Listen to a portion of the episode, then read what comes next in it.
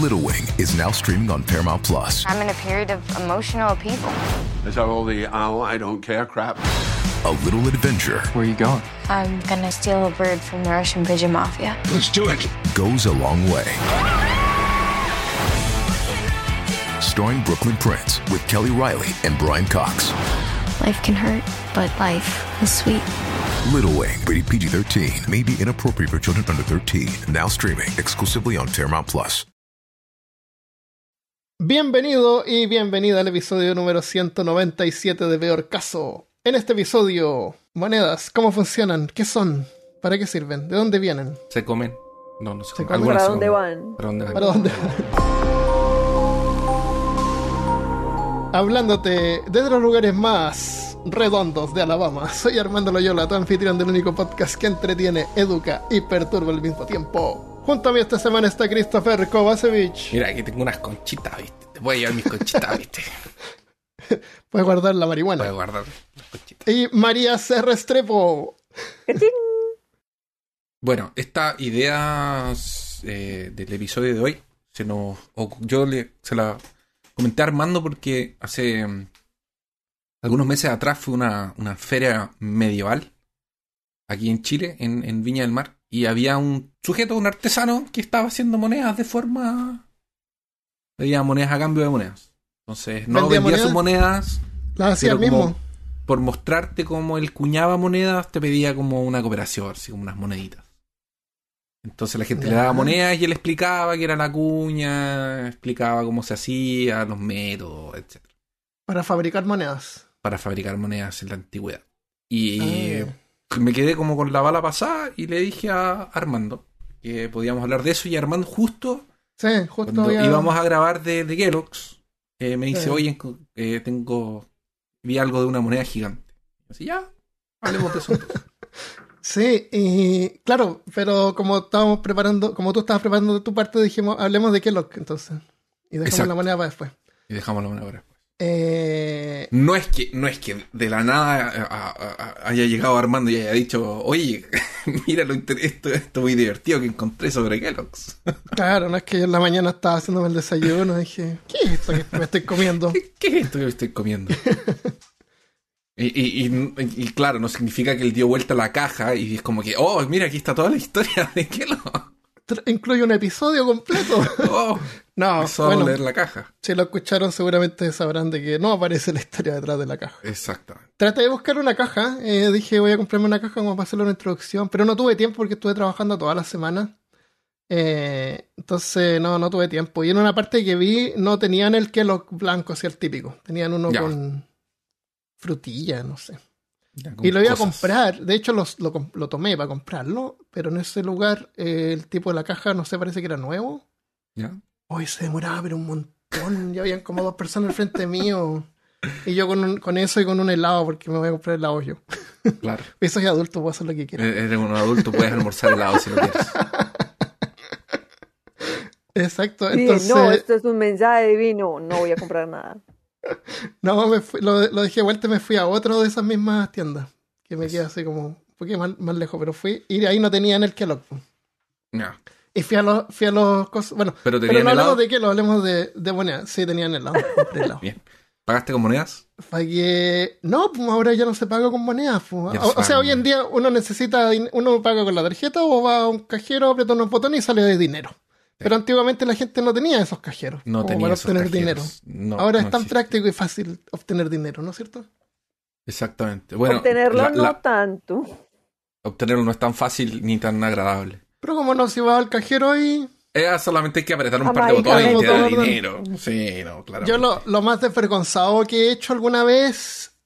Bueno, compré mi casa con el teléfono. La Michelle la compró por el teléfono, ahí probando cosas. Por el teléfono. Por el teléfono, el teléfono. El, todo fue firmado por el- a través del teléfono. Una vez fui al Best Buy, que es una tienda de electrónicos acá, y no tenía. He tratado de andar sin mis tarjetas de crédito de repente porque no se tienta. Para evitar comprar cosas. Claro. Oye, no necesitaba ni siquiera tener la tarjeta. Te- ah, tenía una tarjeta de la tienda en ese tiempo. Y quería una cosa y le dije, ya, sí, pero la quiero, pero no tengo mi tarjeta. No Así para importa que te dijeran, el... no puede comprarla. Claro, no, con la identificación así, a ver la identificación, sí, acá está su nombre, ya acá está su cuenta y listo. No necesitaba tarjeta, siquiera tarjeta, bo. O sea, no se necesita dinero, no se necesita ni siquiera la tarjeta. Nada. Se necesita hacer Porque Armando. supieran que era yo nomás y ya. Era suficiente para endeudarte. Sí, y ahí me fui con mi MacBook Pro.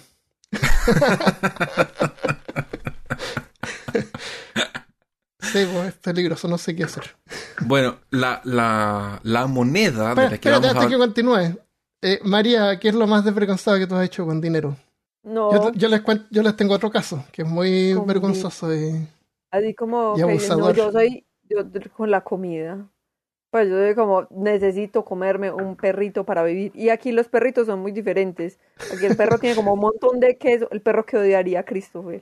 Estamos hablando de hot dogs, supongo, ¿no? Sí, estamos hablando de Sí, hot dogs, no de, no no de de canis, animales. no de canis familiares. Tiene un huevo. Exactamente. Pero no, en realidad yo soy... Lo que pasa es que aquí, yo no sé si en otras partes del mundo, además que sí, hay contratos que, que no te pagan como ninguna cosa social, sino que te pagan una plata y tú de ahí tienes que pagar tu salud, tus cosas, ¿cierto? Sí. Y yo así siempre tuve ese, y las vacaciones y eso, y yo siempre tuve ese tipo de contrato y son como súper poquitos meses, entonces Eh, yo me acostumbré a ser muy austera. Ya. Claro. Entonces, como que no, sí, me he gastado mucha plata en comida, pero así que yo digo, perdí y gané muchos Perdiste kilos. la noción del tiempo. Sí. Yo- Yo una vez mi mamá, mi madre me mandó, yo era chico, pero chico digamos 18 porque manejaba, porque fue en un auto. Ay, que soy muy viejo ahora, entonces 18 era chico. Y bueno, y fui a comprar, y me pasó un montón de monedas. Y un montón de monedas. Entonces yo fui a la tienda y, y pedí los cigarros, Viceroy parece que eran. Y le pagué y le puse las monedas y, me- y la mujer me dijo, no, que como él me iba a aceptar tanta moneda. Y no me quería vender los cigarros. No. Y le dije, me tiene que aceptar porque esta de moneda es legal y la cuestión. Plata, como así. Claro, no, no, no, y no me los quiso vender. Así que yo agarré mis monedas y me fui, pues. Y voy a la vuelta a la esquina en el auto y veo tres carabineros, son los policías allá, caminando por la vereda. Una, una paca, que se llama aquí, una, una policía mujer y dos hombres. Y paré, pues. Y les dije, oye, esta señora acá de la tienda no, no me quiere vender eh, con plata y yo le estoy pagando con moneda. Y me dijeron, a ver, vamos a verla. Y se subieron a mi auto, po. y yo me puse súper nervioso, y tenía tres carabineros policías arriba del auto y, me acuerdo que como que partí ¿Y la, y la y la policía me dijo, "Ay, pero espérate que se suba el, el socio, no sé cómo le dije, el colega, porque como que no todavía no cerraba la puerta y yo estaba partiendo, oh my god. Ya llegué a la, llegué a la tienda, pues. Llegué a la tienda, me bajé y entré. Con la policía. Oye, entré en cámara lenta, po. caminando, entrando a la tienda con tres ahora, policías atrás mío. Es como escoltándome. ¿Cachai? Hoy me sent- nunca me he sentido tan poderoso. Eso parece una escena de una película de Sí, Tarantino. Así, así entré. Claro, como una película de Tarantino. Y le puse la moneda a la vieja ahí y, y, Y "Ah, ah, ah". y le- y los policías le dijeron que tiene que aceptarlo. Y entonces la vieja, ¿qué, qué creen que hizo? Para mantener, para conservar su, su, ¿cómo se llama? Su dignidad. Su dignidad tiró las monedas, al- te tiró las monedas a la cara. No, me No. dijo que me los llevara, me los dio gratis. Me los quería dar gratis. Ah. O sea, ella me los dio gratis, ¿cachai? Y no quiso las monedas. Yo las dejé ahí. Y, y me fui, po. Pero nunca me había sentido así como tan poderoso, así con tres policías atrás mío. Tres Y Y una después, bolsada de monedas. claro. Y entonces me dijeron que andaba, ellos estaban como de, yendo a dejar una notificación a una casa, por eso andaban buscando una casa por ahí. Entonces yo los ayudé a llegar donde iban, los llevé así. Se agradecieron y súper bien. Y esa fue la historia. ¿Qué? ¿Qué es lo mejor que han hecho con plata? Sí, como que ustedes digan, esa es mi compra o mi gasto más... eh, Lo mejor que hemos comprado. Pues no lo mejor que han comprado, sino como decir, esta plata es una plata bien invertida. O algo muy altruista, digamos, que hayan hecho con su plata. Me compré una bicicleta nueva ¿Qué es lo que es ¿Y la altruista? usaste? y la usé. Para el bien de los demás, porque Claro. tiene que ser altruismo. No tengo idea por qué. Yo no he usado nunca mi dinero para el bien de nadie, excepto el mío. Los micrófonos que compramos son para el bien de la comunidad que Claro. escucha y aprende Exactamente. y se entretiene y perturba al mismo tiempo. Todo lo que gastamos en micrófonos, en cámaras, en eh, computadores, eh, lo hacemos por los demás. ¿viste? Somos Claramente. altruistas. Somos personas que pensamos en el resto. Muy altruista. Con el entretenimiento de las personas. Exacto. Exacto. Eh, No, yo era, pues. yo era muy peligroso con mis tarjetas de crédito. Fue. De, de- de hecho, como que a- aprendí una lección de vida. Eh, Ah, ¿sí? Así que ahora soy harto más responsable con la plata. Ahora, Yo también. ahora Aprendí eh, como- así como ahora, así como desde, de desde- este año. Ah, ya, como ahora desde este año. Porque Ah, Yo- era muy Después vas a aprender peligroso. otra, seguramente. Muy, muy peligroso con mis tarjetas de crédito. Especialmente en Amazon. Porque en Brasil en Amazon vendían libros y te dejaban Sí. así como 10, en 10 veces, sin interés, te lo llevan a la casa. Y era como, oye, esta edición gigante de Náusica que Christian tiene también está aquí. Mm. ¿Qué pasa si me la compro? Y... Oye, mi tarjeta de crédito de Amazon, porque tengo una, es la más peligrosa que tengo porque tiene un 5% de retorno. O sea, todo lo que yo compro, después de que hago el pago, me llega un 5% de lo que gasté de vuelta como crédito en Amazon. Oh, Imagínate. Entonces uno la tiene que tener puesta ahí. Pero la saqué, porque si la tengo ahí la uso. Sí. Es súper súper difícil, pero Sí, es una lo de las primero que mejores yo haría, tarjetas para yo comprar en si Amazon. yo viviera en Estados Unidos, lo primero que haría sería hacer una, una tarjeta de Amazon. Lo primero. No, es terrible.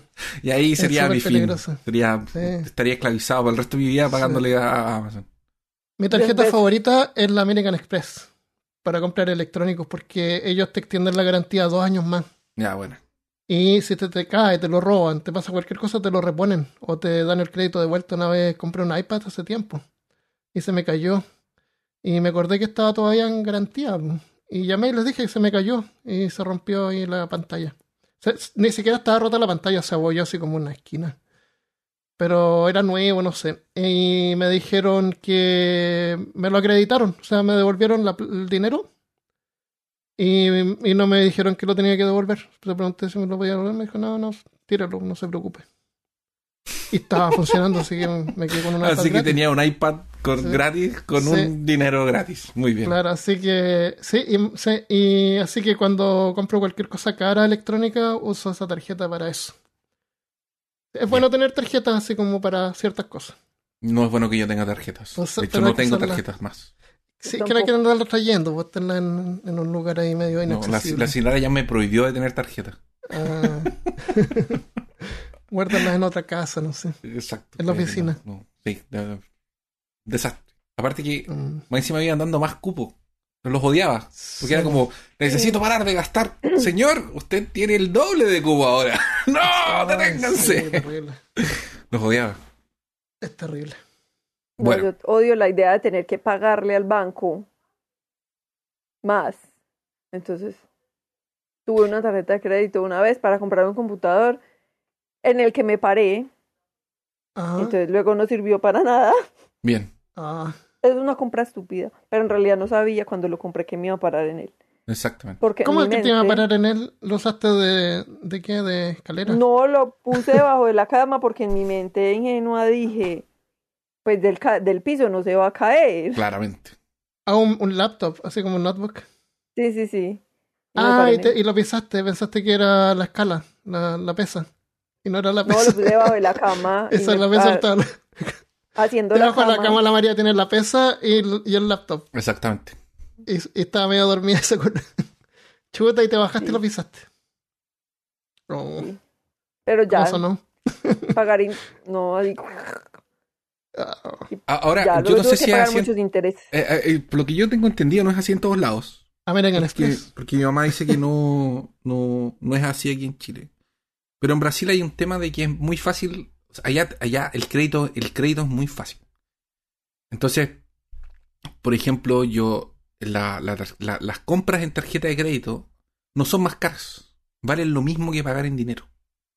Y generalmente Ajá. cuando tú vas a pagar en dinero te hacen un descuento de como el 5% que es una estupidez. Es que el, el dinero que no le tienen que pagar a la tarjeta Claro. lo descuentan. Ujú. por eso. Entonces, pero el valor ya está pensado en gente que lo va a comprar en veces. De hecho, Con cuando te ponen Claro. cuando te ponen los precios, no te ponen el precio entero. Te ponen seis veces de tanto, diez veces de tanto. Ah, claro. Mm. Entonces no, o sea, para cosas más grandes, por ejemplo, por ejemplo, un PlayStation, un computador, nunca viene el valor, siempre es como ya, son 10 cuotas de 400 reales, por ejemplo. Ah, ya, ya. Entonces está como- Tú lo ves así como. Y es como, una, muy- como una cosa a largo plazo. Así y como es ya. muy fácil conseguir Claro. crédito en Brasil. La gente se puede endeudar muy fácilmente. Esa cuestión Ah. es Es impresionante. Entonces, claro, en vez de ver, ah, esto vale 2000, ah, son 300. Claro, en vez de decir son, do- son, son- en vez de decir son 2000, son 200 por 10 meses. Claro, Entonces este año lo pago. Claro. Exacto. Y, era- y Mm, todo se puede comprar en 10 veces, así 10, 12 veces sin interés. Ya. Hay cosas que se pueden En, comprar en, en más Chile veces. se puede pagar eh, tres, tres, tres pagos sin intereses, parece. Allá, eso no se puede en otras partes. yo por lo menos he visto que lo mínimo que te ofrecen son 6, 10, 12 de ahí para arriba. Wow. Cuando trabajaba en Blizzard siempre llamaban y querían comprar algo y me pregunta, me decían que lo querían comprar en tres pagos y decía que acá no, no teníamos eso, No, no era eso. que tenían los bancos allá. ¿no? Acá no, no existe eso. Eh, lo puede comprar y pagar el mínimo si quiere. Ahora, una cosa que, que, que, por ejemplo, que, que sí hay acá es que la misma tarjeta te ofrece hacerlo en, en varias veces. O sea, por ejemplo, hay, una, claro. hay, hay una tienda eh, X. Ya, el otro día compré unos monos de Games Workshop ahí en Estados Unidos. Y, y los compré. Y después la tarjeta me ofreció. O sea, no, no, porque generalmente tú haces eso en un, en un puro pago.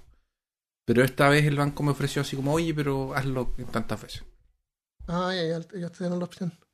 Ya, pero ¿cómo lo hacía la gente antiguamente? Antiguamente. Ahora volvamos al tema después de esta no introducción tenían- infinita que no tenía nada que ver con lo que estábamos hablando. Intercambiaban cosas, ¿cómo lo hacían? Eh, bueno, partamos un poco eh, entendiendo de lo que vamos a hablar ahora es de moneda como, eh, como algo que es cualquier cosa que tenga un valor y que sea como un intermediario para una transacción.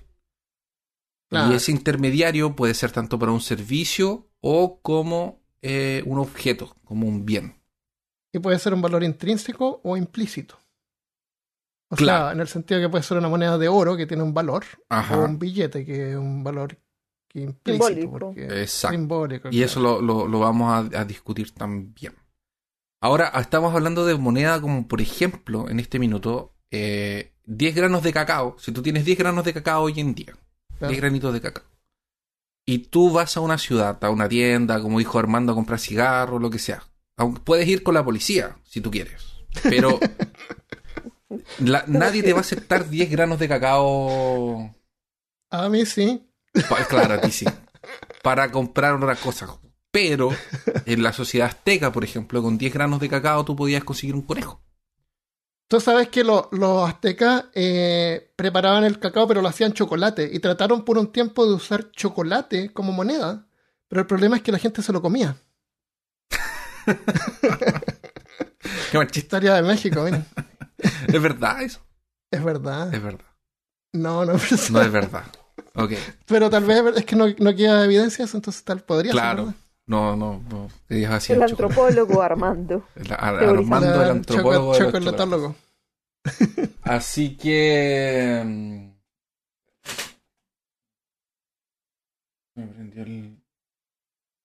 Me prendió el, el iPad solo. Entonces, eh, bueno, eh, la moneda de acceso, entonces, algo que tiene un valor intri- eh, algo que tiene un valor es algo que sirve para Claro, como valor. intermediario, como entre, entre yo y tengo este intermediario que- y para ti, por ejemplo, Armando, que para que hagas algo, me vendas algo. Claro, porque, porque si no tendríamos que intercambiar cosas. Así, si yo te cambio una bolsa de arroz por una mula. Ahora, ¿Y qué pasa si tú no quieres la bolsa de arroz? exactamente. O si la bolsa de arroz Ya. no tiene el valor de una mula Claro. donde yo vivo. O si tú vas a vender dos mulas y un caballo y tienes que cruzar un río, pero solamente puedes cruzar con dos al mismo tiempo. ¿Cómo llegas al pueblo? Eso es un chiste. Eso es una- un problema matemático. ¿no se ¿Problema matemático? Sí, pues, eh, la historia del tipo que va a vender tres mulas, no sé qué cosa, y puede cruzar el, el río, pero con dos al mismo tiempo, parece. Pero no puede dejar ninguno solo, no me acuerdo cómo es. ¿Ya? Entonces hay que como que ya cruza con dos, vuelve con uno, pasa con otro, regresa con otro. y Ya, es como una cuestión así cuestión rara. así, ya. Perfecto. Claro. Comprendo. Pero eso es una complicación, ¿viste? Ese tipo en vez de andar con, cruzando el río con, Cruza- una, oh, claro, con un par- con- una mula y fue llevar una bolsa de dinero. dinero. Eh, las primeras monedas eh, que, que se utilizaron eh, eran monedas. De nuevo, no estamos hablando monedas como un objeto redondo de metal. Estamos hablando de moneda como algo que se puede intercambiar que tiene un valor. Claro, currency Eh, en claro. inglés. Su valorización era una medida de peso, más o menos. Cada moneda tenía un, un valor en peso. Entonces, por ejemplo, la en a- hace como 4.500 años atrás en Mesopo- no, no, no es en Mesopotamia, era en, en no me acuerdo dónde, pero la principal moneda era el shekel.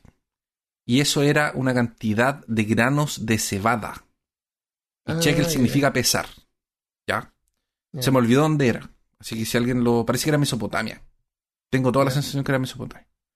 Puede ser Ahora- más- Por ejemplo, el, el, eh, 8.4 granos de cebada son más o menos entonces lo que es eh, 10 shekels, que son 84 gramos. Entonces, si alguien necesitaba pagar por algo, por ejemplo, que valía 5 Shekel es el nombre de la moneda que se usa en Israel actualmente. Exacto. Es, es el mismo nombre, pero era, era en Israel entonces. Ya, pero era. eh, Por ahí. Eh, eh, claro, pero el shekel sigue siendo, tiene el mismo nombre. De, de- de- Se ha mantenido a, través de los millones de años que. miles de años. Millones de años. Entonces, por ejemplo, sí, eh, pero también es un eh, tal- también entre comillas es un problema, porque por ejemplo, ya si un shekel vale 8.4 gramos de cebada y tú vas a pagar un servicio que vale 5.000 shekels, no puedes andar con un carro de cebada.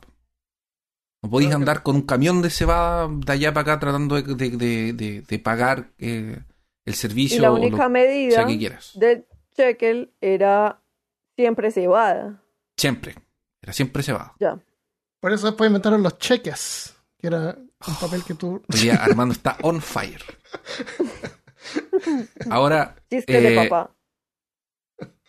Claro, entonces, ¿qué hicieron para no andar cargando cebada para allá y para acá? Crearon unos discos de plata. Y esos discos de plata valían, Como de música, es como unos CD, claro, pero de plata. pero de plata. Entonces, los, lo- estos discos de plata se podían cambiar en el templo en la ciudad eh, por, eh, por cebada. Shekels. Ah, Exactamente. Entonces la gente guardaba, como que metía al templo la cebada y tú ya hay esos discos allá y podías canjearlo. Esto, esto- había una cosa muy parecida, de, de hecho lo voy a mencionar, no, no me acuerdo si lo puse acá, pero si se acuerdan en el capítulo de los templarios, explicábamos que los templos también funcionaban como bancos y que la gente tenía promesas de. Ah, sí, sí. ¿ya? Para poder llevar, para no tener que llevar dinero hasta Israel cuando iban en las cruzadas y los, y- o viajaban los mercaderes, lo que hacían era como depositar dinero en un templo, pagaban una comisión y después podían retirarlo en otro. Como bonos del tesoro de Estados Unidos. Claro, Un papel que dice usted tiene un tanto. papel que dice usted tiene tanto dinero. Eh, ahora la primera moneda, como tal, como, como, como artefacto, Con fue la creada- de un rey. Con la carita de un rey. con la carita, ¿cuándo? Pues porque yo tengo entendido que luego tuvieron la carita forjada en la moneda, la carita del Ah, sí, después lo César. usaban Claro, como claro, no, propaganda sí, sí, sí, política. sí, sí. eh. No, pero de hecho, eh, vamos a. eh, de hecho, si lo buscan, las monedas más antiguas tienen unos búhos, si no me engaño. Ah, sí, sí. Eh, He visto eso. pero ¿qué pasa? Las monedas. La primera, la primera moneda, como estaba diciendo, fue creada en Libia, lo que hoy en día es Turquía. Y los mesopotámicos ya tenían unas especies de barcos, de bancos donde podían almacenar cosas como granos, animales. Entonces, eh, ya existía eso. Eh, y es, por ejemplo, y esa moneda tú podías ir al, ban- al mismo banco y cambiarla por, por, por esos bienes. Entonces, eh, pasaba esto que les decía yo. O sea, por ejemplo, tal vez Armando tenía vacas y yo no comía vaca, entonces yo no, podíamos hacer intercambio, pero si él depositaba esa vaca en el, en el, en el, como que la llevaba al, banco, podíamos intercambiar y yo después podía canjearlo por otra cosa. Eso es lo que yo entendí que se hacía. Eh, ahora, eh, por ejemplo, en el Japón feudal, la unidad de peso y de medida que usaban se llamaba el koku. Y esta medida equivale a litros. Una medida en, en litros y no en peso. O también sea, podía ser arroz. De hecho, hasta hoy en día se usa el koku como una medida de. de. de. de- como una medida, como una medida De industrial. volumen, de volumen, no de. Exactamente. De volumen. Ahora, eh, las monedas permiten que las ciudades, estados, eh, las ciudades que se están organizando, em, se puedan organizar mejor y tengan como, como que las, las ciudades que tenían monedas eran como más bacanes, eran como ciudades más Ah, eh, avanzadas, como más como con estilo, eran como que se, como que las, uni- las, las ciudades que tenían su propia moneda eran como ciudades ya. como que Más ricas a- a veces. culturalmente. Aparte que hacían sentir, según estos, no sé qué registros históricos, pero tener monedas hacía que la gente eh, sintiera que, las, que, la, que, que, por ejemplo, cosas como el subsidio a la guerra eran cosas más ordenadas y transparentes. Eh, como que el uso de la moneda hacía que la gente como que de alguna forma confiara más en la gente que estaba a cargo de la ciudad, tal vez, algo así. Eh, ahora, por ejemplo, en otros lugares, como en el Océano Índico, era muy común usar conchas. Y las Ah, sí, conchas sí. tenían un valor simbólico. Ahora, esto funciona para un mercado local. Y esto es lo que estábamos conversando antes. Pero cuando uno empieza a tener comercio con otras ciudades y con otras regiones, y esto pasaba mucho en el Mediterráneo, porque si miramos la, donde está Atenas, Grecia y todo el tema, está el mar Mediterráneo en el medio y la gente cruzaba mucho por ahí hacia hacia África. claro, hacia África y hacia la parte de los y también tenía mucho contacto con los árabes y todo. Entonces, ese, eh, eh, las conchas no servían en todos lados, porque la concha tiene un valor simbólico. Eh, pero no es lo mismo que yo, por ejemplo, vaya, cruce el océano, el océano, voy, eh, recibo conchas, vuelvo a mi ciudad y en mi ciudad las conchas no valen nada. Ese valor simbólico no existe. Entonces, por eso que la moneda también es importante en ese sentido, porque cuando la moneda se transforma en algo más padrón, eh, te da confianza de que no es Ah, una, sí. es una cosa que es una moneda que me sir- que en todos lados vale lo mismo. Claro. Ahora, eh, um, la moneda también se empieza a usar eh, cuando se amplían estas redes y hay redes de, de- de intercambio. Y porque era lo que pasaba esto. pues, O sea, el mercader, si tú vas a un lado, tal vez no quiere cebada, o tu cebada no vale lo mismo que vale en tu, en tu terreno, en tu, como en tu país, o en tu pueblo, en lo que sea. O el arroz también, ta- o, o los granos de cacao, o lo que sea. Entonces, tal vez el cacao para los aztecas tenía un valor que para un chino no iba a tener, o sea, claro, estamos hablando de distancias absurdas, pero para que se entienda el... No, pero sí tiene sentido porque piensa en este momento de la vida. Aquí un aguacate vale mil pesos. Mil pesos son un cuarto de un dólar o menos. Un cuarto, pesos. yo pagué 64 centavos por, eh, por uno Es un día. cuarto de un dólar. Pero si tú te vas para Suiza o para Noruega, Ah, un aguacate debe valer dólares. un montón de plata, claro. Como en porque Chile. el trópico hace muchos baratos. aguacates. pues. No, la palta está súper cara. Conviene sí. tener palta en vez de monedas. Wow. Pero Eh, tiene sentido eso, como que hay cosas que son muy baratas en un lugar o que no nos importa porque ni conocemos y que puede Mm. ser muy costoso en otro De lado. hecho, fue, fue lo que pasó con los españoles. Cuando los españoles llegan a, a Latino, a, a- a México y a América Central, América. eh, América en general, aquí el oro era utilizado como ornamento. No era una, no tenía un valor eh, comercial. El, el oro aquí no era usado como. Era el, el oro lo usaban para hacer vestimentas, para hacer ese tipo de cosas. Entonces, para el español no, para el español el oro valía mucho más que lo que valía para la gente acá en, en Latinoamérica. Pero bueno. Eh, um, así que mientras. Bueno, esto ya lo dije. Ah, sí, ya. Entonces. Oye, ¿qué cámara web tienes? Se- te veo súper bien. Fue la que me regalaste tú. ¿Esa? es? Porque yo tengo la misma y no me veo tan bien. Sí, Pero porque yo me puse un yo ring light aquí bien enfrente mío. Ah, eso puede ser. Eso le da más Ya, definición. Eso me la- llama la atención lo bien que se ve y se ve porque tiene, eh, Christopher tiene un, una cosa como aterciopelada. Sí, con pelitos porque tengo mucho El frío. brillo y todo, Brasilero sí. pasa. Eh, claro, pues, entonces el mismo, el mismo ejemplo de las conchitas, o sea, tú no podías llegar a un lado y, y así como con tus vacas o con lo que sea que estabas comerciando de un lado del mar al otro y como que llegaba y te decían así como, "Oh, bueno, viste, mira, tengo estas conchitas aquí, viste, valen un Mira montón, viste, que tengas". llévate mis conchitas. No, no, no, no, no, no, no, no, se- no, no servía así. Eh, entonces una moneda, una moneda es, en resumen, una garantía de recibir algo a cambio. Y esto puede ser de nuevo un servicio o un producto. Eh, ahora, cuando se viene a la cu- al cuestionamiento de con qué se confecciona, porque claro, unos usan conchitas, otros usan monedas de cacao, no sé qué ya, pero cuando llega un momento dicen, ¿saben qué? Tenemos que empezar a usar monedas. ¿De qué las vamos a hacer? Vamos a hacer un disco gigante de plata, o más chico, o más grande. Eh, De piedra, ¿por qué no? Claro, de piedra. Entonces lo que se escoge es eh, el material que se escoge porque necesita tener algunas características, como por ejemplo, tenía que durar, tenía que ser liviano y se tenía que poder marcar. Claro. Y de hecho vamos, de hecho hay registros históricos de que había gente que falsificaba monedas. No, ¿quién va a hacer eso? ¿Quién va ¿Por a hacer eso? algo así? Sí, Exactamente. uno puede trabajar y obtiene de Y moneda. obtiene- cuando puedes eh, trabajar más para eh, Claro. Entonces, el material tenía que tener esas características. Por eso usaron metal. Y el material que usa, el metal que usaban muchas veces era plata, oro. Eso fue después en el, en- después en el, en más adelante. Y el uno que se llama, eh, se llama, se llama, se llama, se llama, eh, eh, como, oh, se me perdió el nombre. Pero es una mezcla de plata y oro. ¿Ya? Ya. Ahora, los, las primeras monedas que aparecieron en la historia, eh, según, según lo- los historiadores, fueron en China. Y fue en el 582 o 600 años eh, antes de la era común. Y estas eran hechas de bronce. Si ustedes las buscan en internet, las encuentran, están eh, verdecitas y tienen el, el, el hoyito al medio.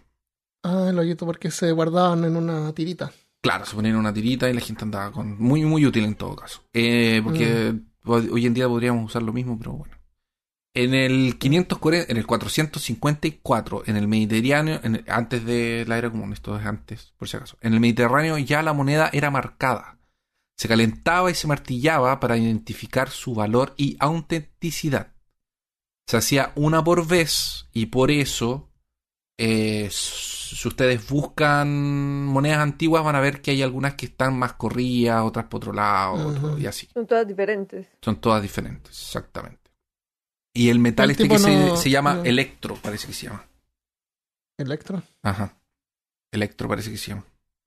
El metal. Y, y también parece, parece que estoy casi seguro que sí que la- las reacuñaban. O sea, salía un nuevo, un nuevo líder y agarraba las monedas y las reacuñaba encima. También existen carita. registros de eso. Sí.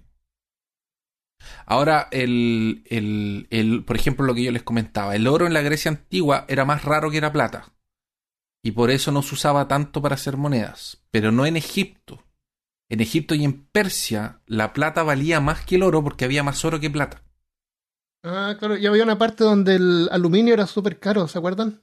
Uh, no- Que no sé qué rey usaba platos de aluminio y era como más valioso que el oro. Sí. pero Porque era raro en, esa, en ese tiempo, en esa parte. Ahora, el, el- el- el- el nombre de moneda eh, viene de Juno Moneta, que es Ah. una diosa que es esposa de Júpiter y era en su templo en donde se hacían las monedas en Roma. Eh, y el proceso se llama cuñar, como dijo Armando. Est- Esta cosa de estampar algo en metal se llama cuñar. Ahora, eh, más o menos en ese mismo tiempo, los más influyentes, eh, más o menos en la misma época, eh, en el mar Mediterráneo los más influyentes eran los atenienses, y Atenas era la ciudad más grande. Y se comerciaba mucho alrededor del Mediterráneo, como les había contado antes. Entonces lo que decidieron fue estandarizar esto y usar todos la moneda universal iba a ser la ateniense. Y esto es un poco lo que pasa hoy en día con el dólar, que en todos lados puedes llevar dólar y te lo aceptan. Los euros también. eh, como que los puedes cambiar. Es como una moneda así como internacional. Ahora, eh, como se... eh, claro, entonces le pusieron un peso específico a la cantidad de eh, material que se usaban para hacer las monedas. Y así fue como empezó a crear la moneda padronizada. O sea, ya la cantidad de metal que se usaba era pesada, eh, tenía la misma marca y como que empezaron a unificar todo esto. Ahora, como les expliqué al principio, una moneda no es lo mismo que dinero. La moneda es algo que tiene características que puede ser usada como una transacción. Como les había dicho, el cacao, la cebada, etc. El dinero es el formato local, que tiene símbolos nacionales y cosas así. Entonces, por ejemplo, los billetes de Chile es el dinero, pero no es una moneda. También es una moneda, pero no es lo mismo, eso es lo que quiero decir. Eh, Entiendo.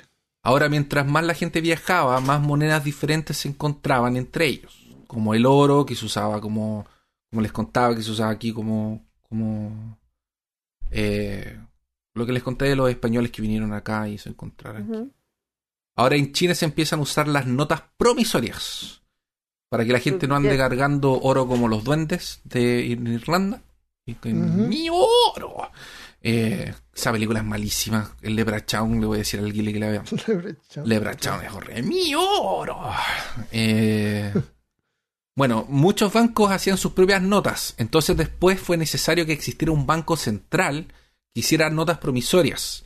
Porque si no, ahí empezaban a los billetitos. Los billetitos, ¿viste?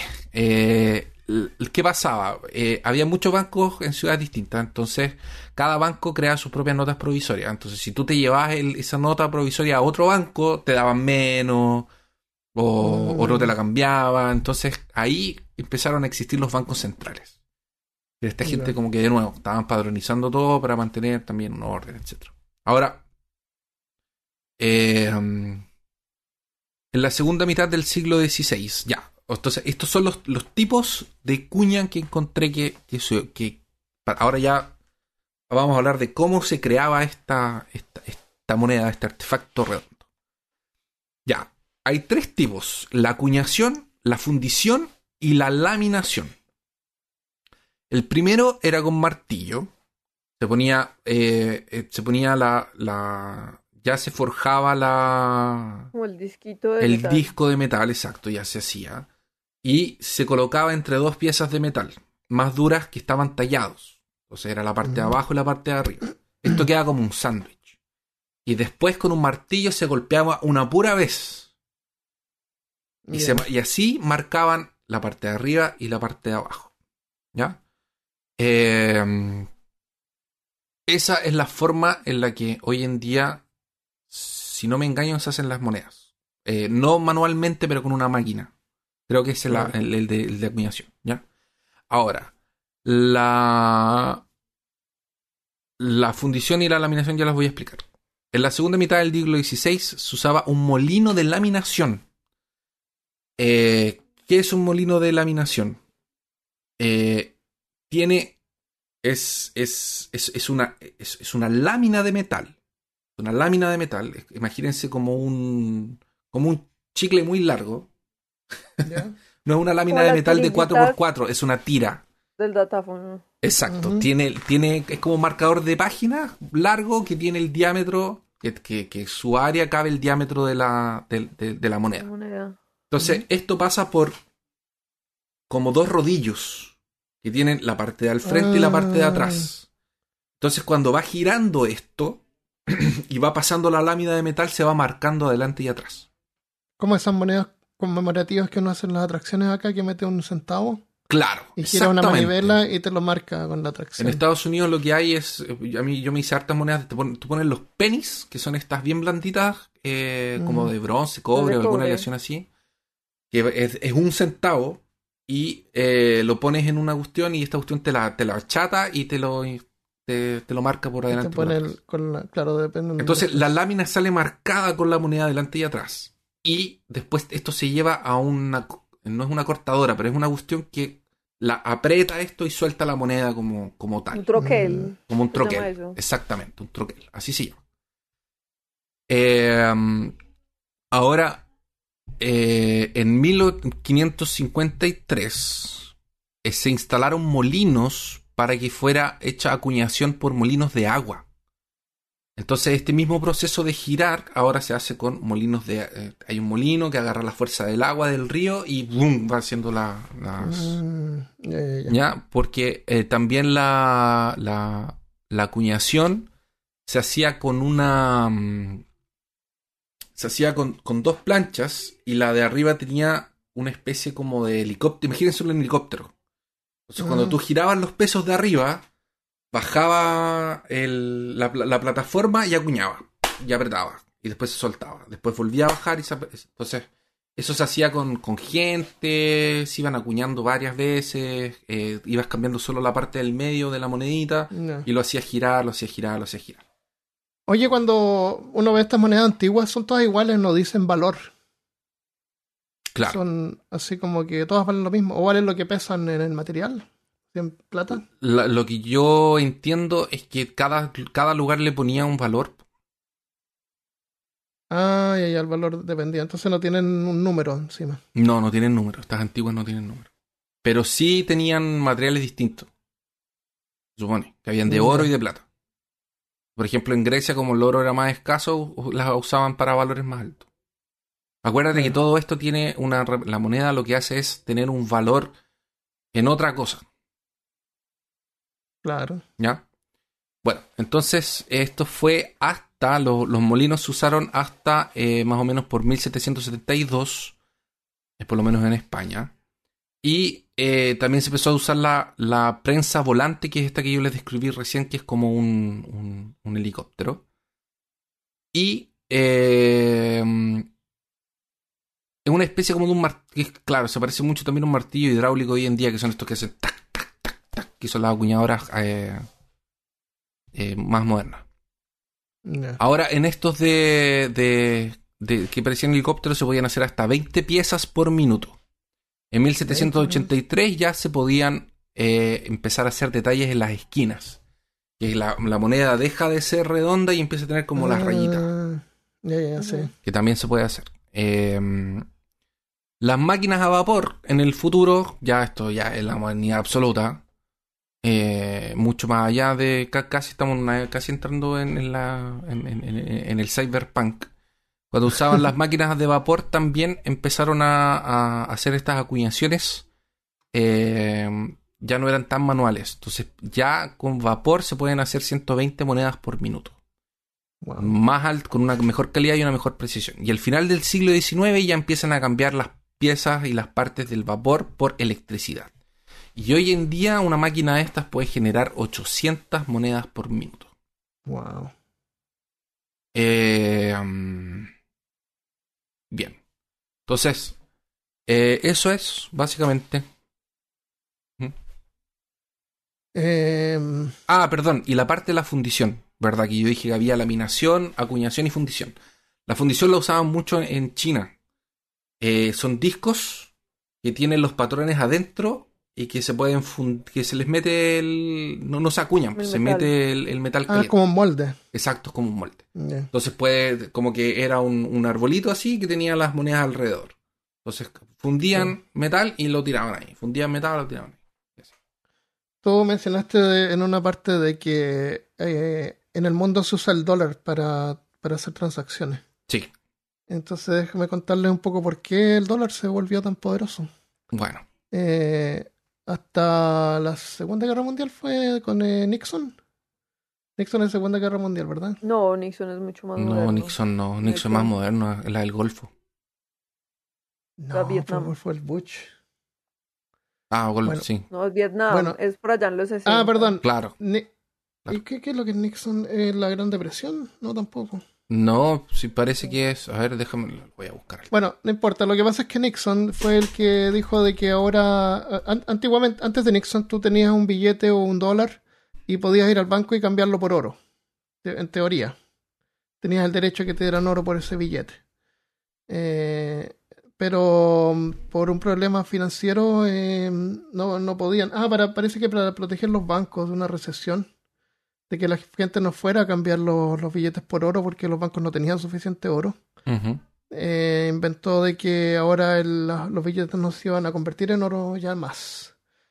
Entonces, eso les permitía ahora inventar dinero, inventar, imprimir eh, billetes. Eh, entonces todos los países lo hicieron así es, eh, y después no se volvió de vuelta a poder intercambiar de billetes por oro.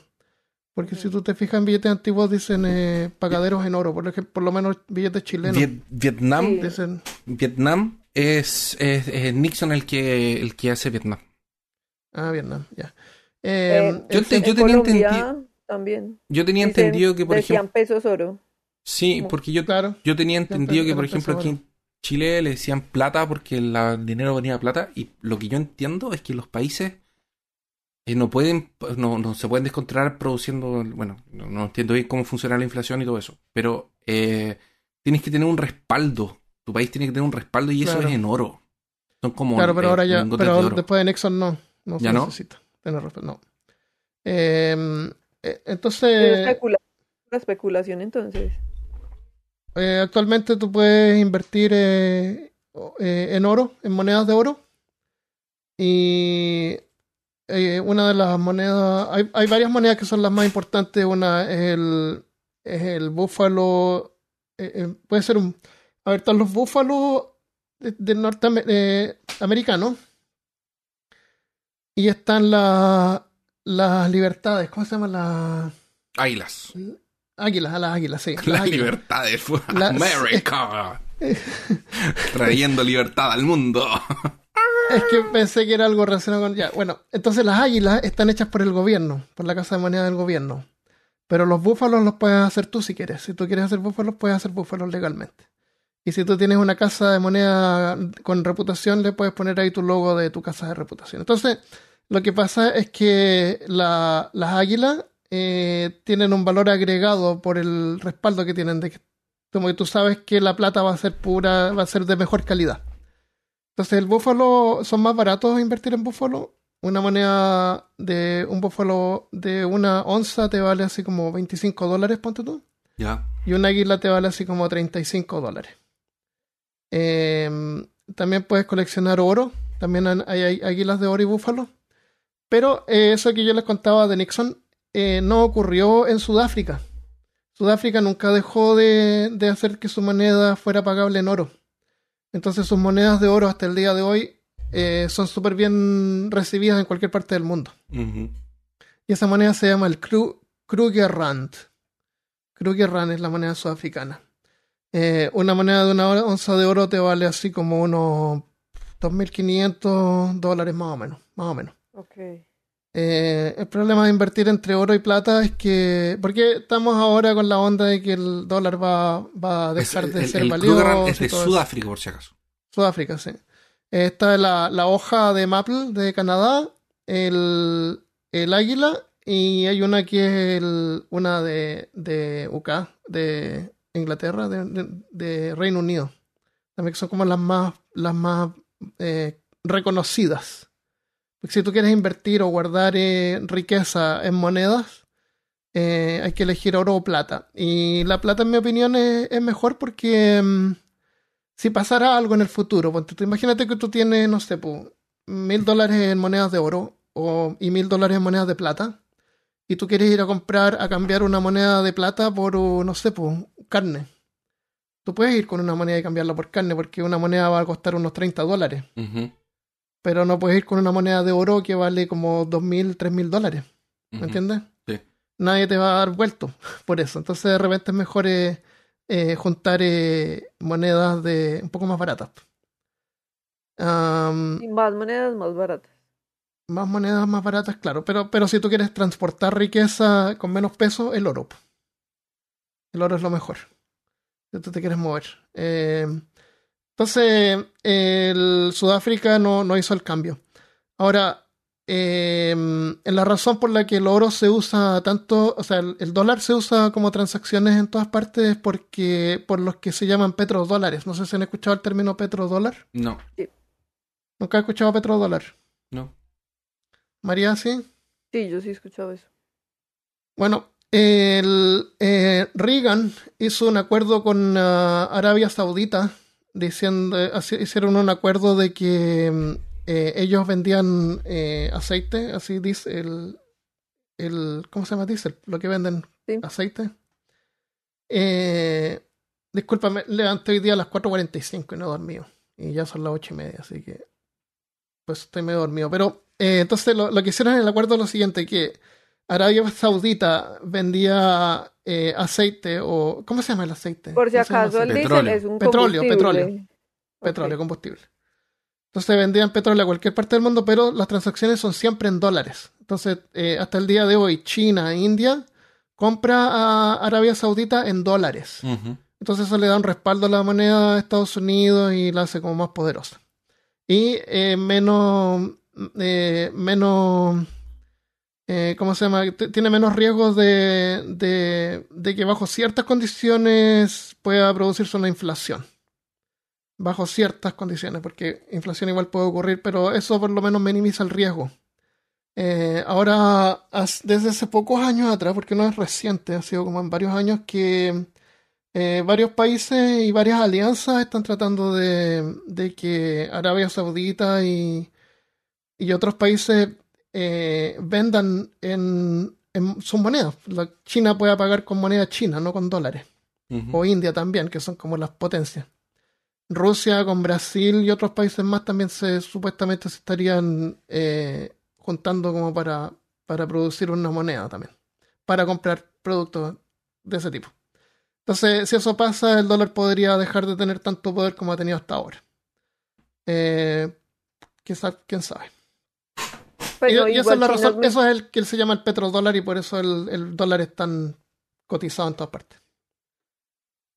Igual ¿Qué China es muy poderoso y China tiene como una, poli- como una mentalidad imperialista muy diferente a Estados Unidos, entonces me parece que es posible que pase ese Claro. cambio. Podría ser el yen, yen, no sé cómo se llama la moneda china. Y el yen. Yen. Podría pasar. Eh, esta cuestión de las monedas, eh, como decía Christopher, eh, bueno, las monedas más antiguas pueden tener unos 500 a 1000 años antes de, de la era actual. Eh, hay otro tipo de moneda hoy en día que sería el Bitcoin, ¿no es cierto? Que lo conocemos, el El Bitcoin. fraude del Bitcoin. ¿Saben cómo funciona el Bitcoin? Con el funcionamiento del Bitcoin, ¿por qué diferencia tiene de una moneda normal, digamos? Eh, Tiene como voy a contar. muchísima especulación, ¿no? Bueno, les voy a contar Sí. otra cosa primero. Eh, sobre porque dije al principio, mencioné monedas que podían ser de, de roca, pero no fue una broma, fue verdad. Eh, es más, o- más o menos reciente, unos 500 años atrás, en el Pacífico Sur, eh, hay una isla que se llama Yap. Eh, Yapis, no sé cómo se llaman los que viven ahí. Eh, parece que hay uno que se llama Pablo, Federico, María, Christopher. bueno, eh, estos fueron a Palau, que es otra isla, y descubrieron que Palau tenía una... Al lado, era, la isla al lado. Lado. Fueron lado, claro. Era la otra isla. Llegaron y dije, no, lado. Llegaron y vieron que en esta isla de, de que estaba al lado había mucha piedra caliza de una variedad que brilla muy linda cuando se talla. Entonces no me acuerdo cómo se llama el tipo que fue allá, los descubrió y dijo, wow, qué genial, eh, deberíamos tallar estas rocas. Bueno, hic- hic- hicieron un intercambio con la gente que vivía en Palau eh, y ellos les llevaron cosas a cambio de que ellos los dejaran eh, minear piedra. Claro, Mm. pinear piedra. Entonces lo que quería, dijo, ya hagamos estas piedras en forma de peces, con formas de peces, y las llevamos de vuelta a Yap y van a ser bien cotizadas. Pero los tipos que trataban de tallarlo ahí encontraron que era muy difícil hacer como una forma de pez, así que al final las hicieron redondas nomás. Ya. Eran redondas y con un hoyo al medio. Porque estas monedas pueden medir desde 4 centímetros hasta 3 metros y medio. O sea, pesan más que un elefante. ¿Ya? Entonces, hay, hay desde, ese, desde ese porte. Entonces, algunas son grandes, así, imagínate una piedra grande, tienen un hoyo al medio, como las monedas chinas, pero Para redondo. poderle meter una cuerdita por la mitad. No, le metían las un, una- un árbol así y se lo llevaban al hombre ahí con un palo. Y ahí llevaban la moneda así entre varios cargándola. La transportaban de Palau a Yap por en, en canoas, en unas canoas donde podían caber así dos monedas. ¿ya? Súper práctico. Las Súper monedas. práctica está. Y, era, y, y por qué digo que son monedas? Estas monedas, esta- estos artefactos al principio fueron usados como, como decoración. Pero era como una, una cosa que tú tenías dinero y tú comprabas una de estas cosas y la ponías afuera de tu casa ahí, Era como una muestra de. Eran eh, como, como- los NFT. Ah, claro, claro. No, es como que ahora tú te haces una casa y te haces la casa con pilares, porque significa que eso Sí, que eres, sí, rica. ah, mira, no, pero es como si es como los NFTs, que no valen nada, pero pues simbólicamente Claro. ¿Tú sabes qué mucho. son los entonces, NFTs? Si tú tienes uno, tienes mucha plata. Sí, non-flashable tarts. Exactamente. Eh, claro, era como un NFT. Exactamente era eso, porque resulta de que. Eh, bueno, el es otra cosa, pero en este caso, Pero, pero sirven al mismo fin. Es como si lo tienes es porque No, no, tienes no. mucho dinero. no, porque el NFT no lo puedes usar como moneda. Es una cosa que tú tienes nomás. Estas sí se Ah, pueden usar para comprar cosas. Ya. Pero ¿por qué no Pero- le explican a la gente que es un NFT? Porque yo sé que Neymar Porque- tiene uno y es un monito. Porque, ¿qué es lo que es un NFT? Un Non- non- Non-flashable tarts en español significa un, otra cosa, pero en realidad significa non eh, fundable token. La, las cripto, es que iba a hablar de las criptomonedas al final. Eh, las criptomonedas, hay algunas que son monedas y otras que son tokens. Los tokens no se pueden subdividir, es una sola cosa que no se puede separar. Las criptos se pueden subdividir. Tú puedes comprar una, una porción de un, de una- de un Bitcoin. Eh, los tokens, lo- los NFT, tú compras el token y tienes como un, un papel, un- una nota ahí que dice que tú eres el dueño de esto y nadie Ajá. más es el dueño. y- Exactamente. Pero son cosas súper pero es un JPG, además. es una sí, imagen. es una claro. imagen. Es No, una imagen. Te garantizo que es el original de el no sé, del meme de la niña que di.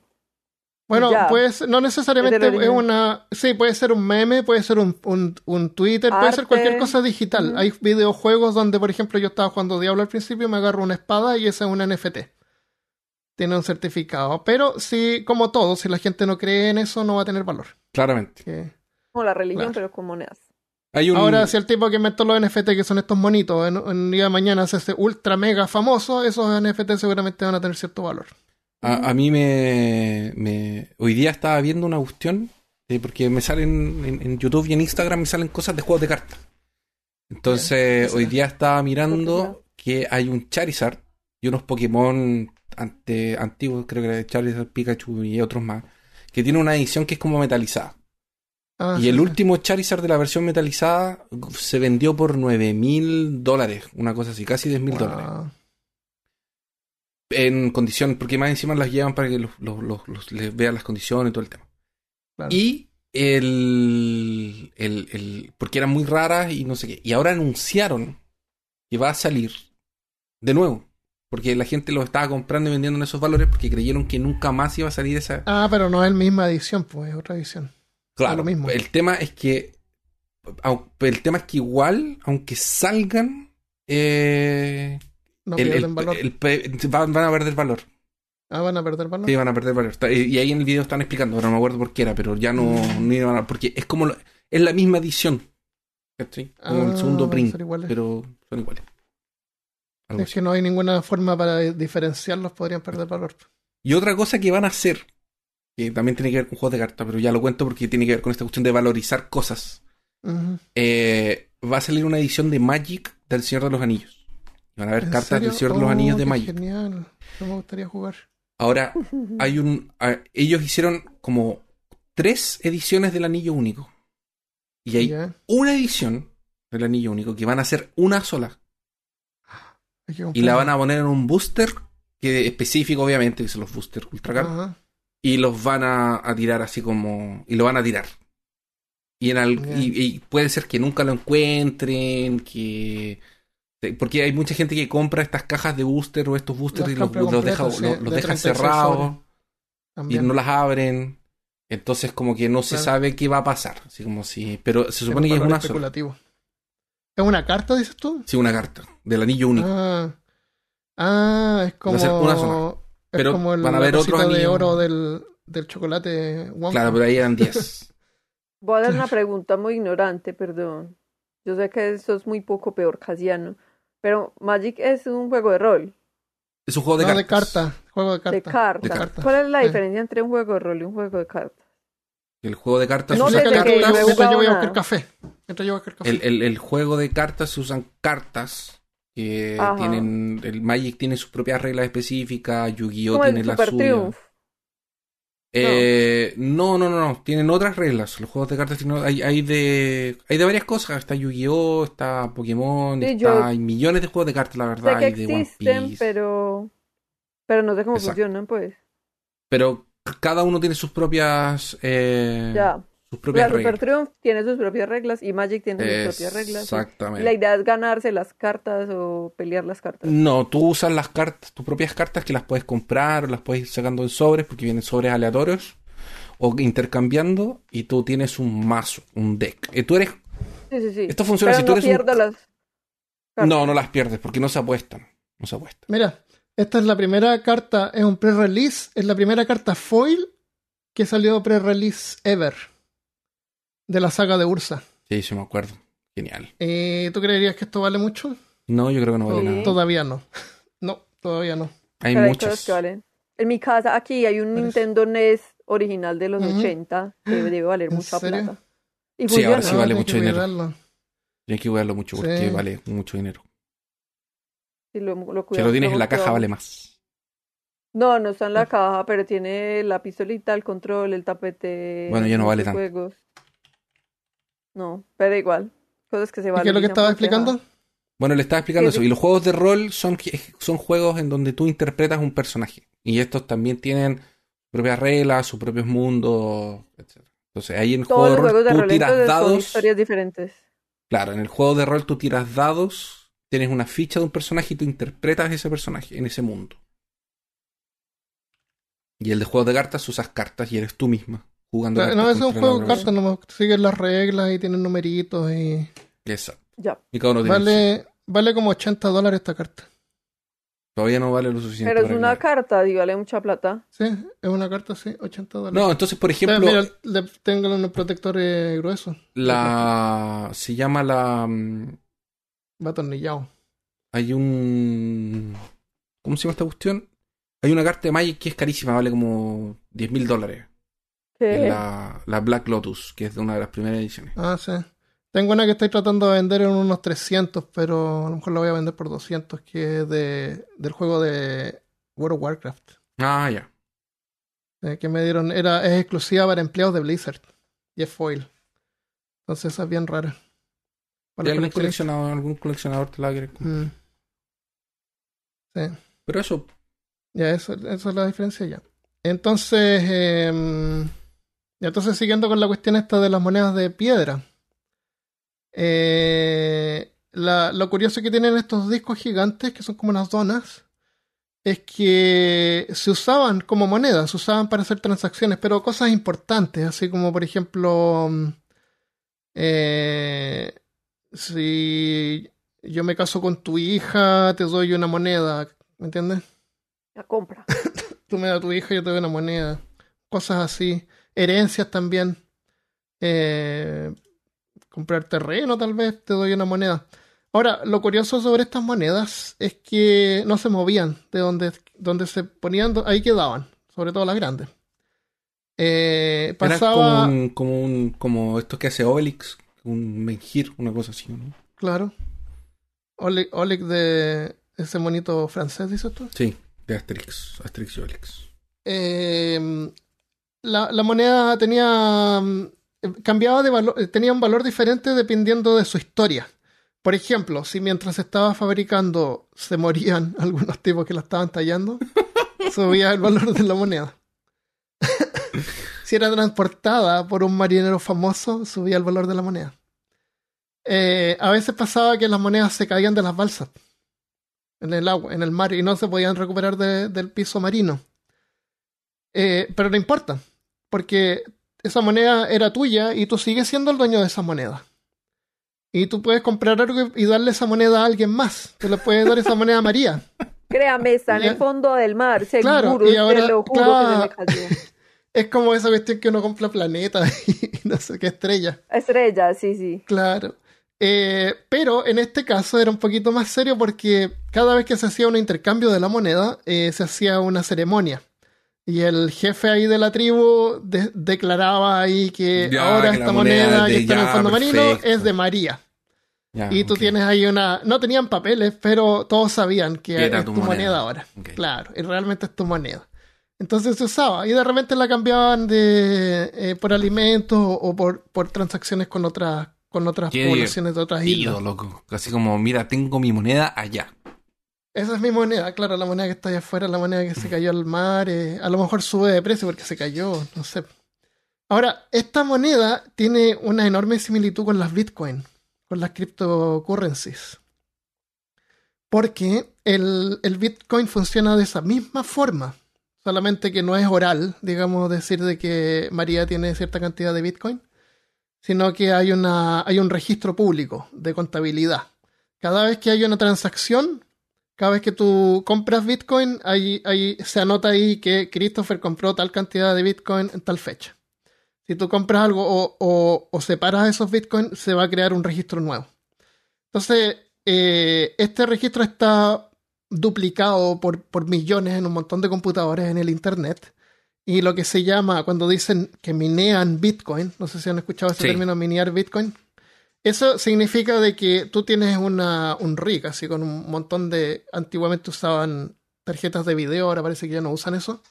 Porque necesitan un montón de computadores que lo que hace es duplicar esta- estos, estos registros de con- contables. Ya lo- los, los pone al día. Entonces, eh, y tú por hacer eso, tú te ganas. El sistema te da, te da a ti cierta cantidad de Bitcoin como pago por, por el servicio que tú estás dando. Minear Bitcoin no significa que tú estás corriendo un algoritmo de fuerza bruta que de repente va a encontrar un código que va a funcionar y te va a robar Bitcoin, ¿me entiendes? Sí. No te estás robando los Bitcoin. Te lo, están dan- te lo están dando como un pago porque tú estás manteniendo este sistema de registro de contabilidad.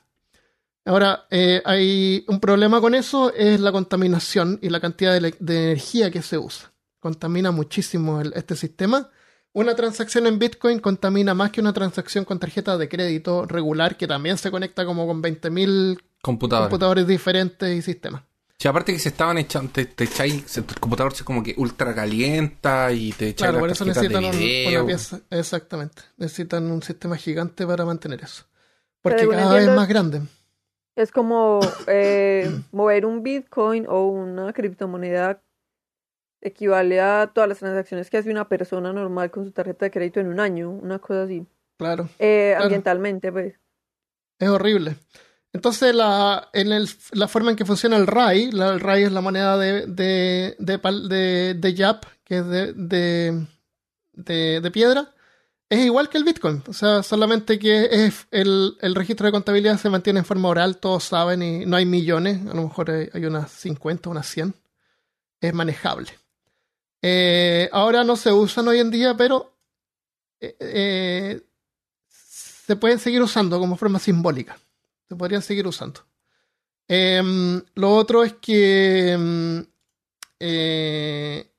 blockchain se llama el registro de contabilidad público de Bitcoin. Cuando dicen el blockchain se refiere a eso, a, la- a los registros de contabilidad. Y así es como funcionan la- las criptomonedas. Básicamente porque hay algunas que permiten como ser programables, como la Ethereum parece que es programable. Y eso es una cuestión que ya no se escapa de mi entendimiento. Pero básicamente es eso.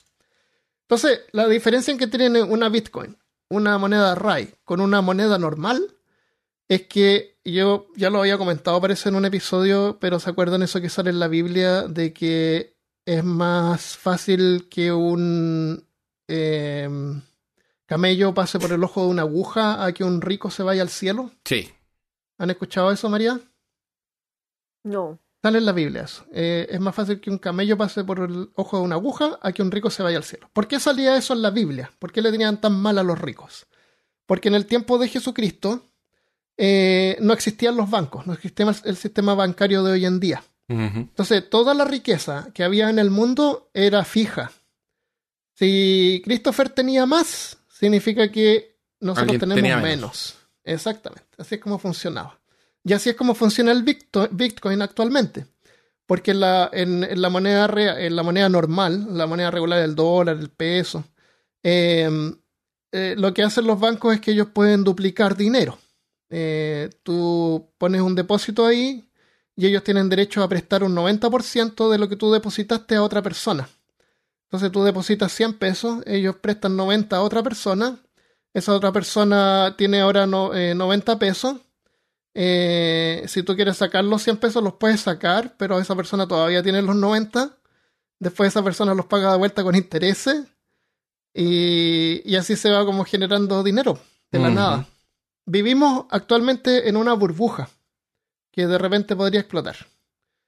Eh, y, y va- y eventualmente va a ocurrir. Entonces, eh, es útil de repente empezar a pensar en otro sistema. Ahora, el sistema de Bitcoin, eh, la, la- la intención era usarlo como una moneda, así que uno lo usara para hacer pagos. Pero una de las, de las características que debe tener una moneda para hacerla usada para hacer pagos es que tiene que ser estable, no puede estar variando de valor. Sí. Y el problema es que actualmente o el Bitcoin se está usando como un eh, instrumento de inversión. Y eso no, no es compatible con la idea de usar una moneda para hacer pagos. Porque tú no puedes juntar. Es como. Bueno, acá en Estados Unidos han habido veces que han tratado de hacer monedas de un dólar. Y no funciona porque la gente no se los gasta, las colecciona. Ah, sí. No sí, las sí, usa. sí. Entonces hay que usar la moneda. Para que funcione hay que usarla como transacciones. Entonces, cuando uno ve en internet, dice, oye, es el mejor momento para comprar Bitcoin o Dogecoin o lo que sea, eh, funciona como antiguamente. Si alguien gana, es porque alguien está perdiendo. Y, acuerda, y, y- y- y adivina quién tiene más, más opciones de perder. El que no tiene idea cómo funciona esto y compra Bitcoin creyendo que está haciendo una inversión. Nosotros. ¿Me entiendes? A menos que esto sea una persona experta que está tomando atención minuto a minuto y todos los días y está pendiente de lo que está pasando, mm, hay muy pocas posibilidades de que tú vas a poder invertir en Bitcoin y ganar dinero. Y si ganas dinero, recuerda que siempre es porque alguien lo perdió. Y si tú estás ahí, es como eso que les digo siempre, si un día pasan, hay zombies, ¿no? es más probable que nosotros seamos zombies que héroes. Sí. Eh, Seguro. vas a perder dinero. Alguien más va a ganar dinero. Entonces, por eso yo no confío en el Bitcoin ah, en este momento. A lo mejor en el futuro un sistema parecido podría llegar a funcionar, pero no puede ser usado como inversión. Aquí pasa un poco eso con el dólar. La gente compra Mm. dólares para tenerlos guardados y esperar que suba el dólar, pero Claro. luego no se los gastan. Porque aquí llegó a estar, a ver, eh, es que el peso colombiano está muy devaluado, entonces es una vuelta ahí toda rara. Pero un mil pesos colombianos equivalen a un cuarto de dólar, un poquito menos de un cuarto de dólar, ¿cierto? Ya. Pero estuvo a cinco mil. El dólar aquí estuvo a cinco mil pesos. Eso quiere decir que un mil pesos equivale a una quinta parte de un dólar. Ya, ya, ya. O sea, es muy barato. Pero la gente entonces Claro. dijo, no, esto va a seguir subiendo, entonces no nos gastemos los dólares. Entonces hay un montón de dólares viejos de los inversión. 80 secuestrados en Colombia, porque la gente no se los gasta esperando que suba. Es un poco Claro, esa dinámica, ¿no? inversión. Como hacer una inversión Claro. imaginaria en un peso diferente, esperando que valga la pena gastárselos. Lo ideal es que la moneda fluya. Que se gaste uno la moneda en bienes porque esos bienes se van a mantener más, más económicos, más baratos. ¿Ustedes creen que cuál sería la mejor inversión? Como para decir, voy a, tengo plata, la voy a guardar. Plata. Plata, yo creo. Plata, monedas No porque de la plata pierde el valor. No, la plata no pierde valor. De hecho, la plata sube más que el Ah, oro. la plata, o sea, la plata como no el dinero, Estoy hablando sino la de, plata, mineral. el metal, material. sí. Ya, ya, el ya. metal, sí. La plata sube más que el oro incluso y es más fragmentable. Yo creo que la mejor inversión que uno podría hacer es plata en este momento. O sea, no compre una casa, compre mucha plata. Compre mucha plata. A menos que tú te quieras ir a otro país y necesitas llevar eh, eh, algo muy valioso, oro. Porque la plata te va a pesar más. Platino también es bueno, pero vale tanto como el oro. Yo compraría plata, más que oro. Eh, estaba imaginándome yo, si un día soy rico, me gustaría tener una de cada una de las monedas de oro de, más famosas. pues, la, el águila de la libertad, Claro. la hoja de maple, el Kurger, no sé cuánto. Em, no sé qué va a pasar en el futuro, pero mm, el- la moneda podría perder valor. Pues de hecho está perdiendo valor cuando, cuando se produce esto de la inflación es porque la moneda pierde valor. Y la inflación por ahora ha llegado como un 8%, parece acá. Eh, ¿Qué más sobre moneda? Bueno, esta moneda es interesante, ese sistema. Eh, es interesante cuando de repente el mundo, eh, como que la- la- la cul- las culturas como que se aíslan porque se generan sistemas nuevos, sistemas novedosos. No todo tiene que funcionar igual porque esto de la moneda, de los billetes, de los lo- dólares es más o menos nuevo. No, no podemos esperar que va a durar así para siempre. Nosotros vivimos tan poco que no nos damos cuenta, pero Estados Unidos tiene, ¿cuánto? ¿500 años nomás? No es mucho. ¿No? ¿Cuánto tiene, ¿Cuántos años tiene Estados Unidos? No sé. Sí, como 500. Sí, como 500 años. Eh, y uno de los Estados Unidos países como más Estados de, Unidos, de América. De Como América, sí. 200. Como 200, imagínate. Celebran el bicentenario, el centenario en, las ciudades, y eso es súper poco. Entonces no sabemos Sí. lo que va a pasar de- mañana, pero seguramente es más probable que la plata, como metal, tenga Eh, valor, eso- siempre va a tener valor. Es una cuestión que yo pienso mucho. No creo que me vaya a tocar a mí, pero creo que en algún punto la moneda será el agua. Porque en todas partes el agua. agua está, con, sí está contaminada, se está, gastan- se está perdiendo agua. Hay muchos lugares, California. Pero el agua se puede purificar, problemas. Claro, pero hay se lugares puede en los que hervir el y agua, evaporar. pero hay lugares en los que agua no hay. Pues, ¿me entiendes? Como que Ah, las reservas de agua se- Ah, se las gastaron y el agua va a Eh. llegar a ser como un bien intercambiable. Porque digamos aquí en Colombia hay mucha agua, entonces siembran mucho aguacate por, y pinos para, para hacer papel porque hay mucha agua, Claro. Pero luego se va a volver más valiosa el agua que los pinos y que el aguacate porque al final el cuando agua la venden- necesitamos para vivir. Cuando, por ejemplo, cuando se vende, con- cuando le venden, eh, ¿cómo se llama esta cuestión? Eh, arroz a los, eh, cuando venden arroz o cuando venden a otros países o cuando venden esta cuestión, ¿cómo se llama esta cuestión que hace que es como carne? Soya, lo que estás vendiendo es agua, porque la soya necesita mucha agua y mucho espacio para crecer. Entonces, al Ah. final lo El que le arroz vendes también. a China y el arroz, claro, cuando vendes arroz y con- lo que estás vendiendo básicamente es agua. No al Oye, el otro día, hablando de arroz, el otro día compré. A mí me encanta el arroz, yo hago mucho arroz porque aprendí el arte de hacer arroz en el microondas, que es muy fácil. Eh, pero el otro día compré una bolsa de arroz jazmín. Hay varios tipos de arroz. Sí. Y no sé si han probado el jazmín, eh, tiene un, un aroma distinto y un sabor diferente y una textura distinta. Entonces, lo que tú haces es que mezclas eh, un cuarto de jazmín con arroz corriente. Y, y lo usas. Yo hacía el jazmín te dura más porque es más caro que el arroz corriente.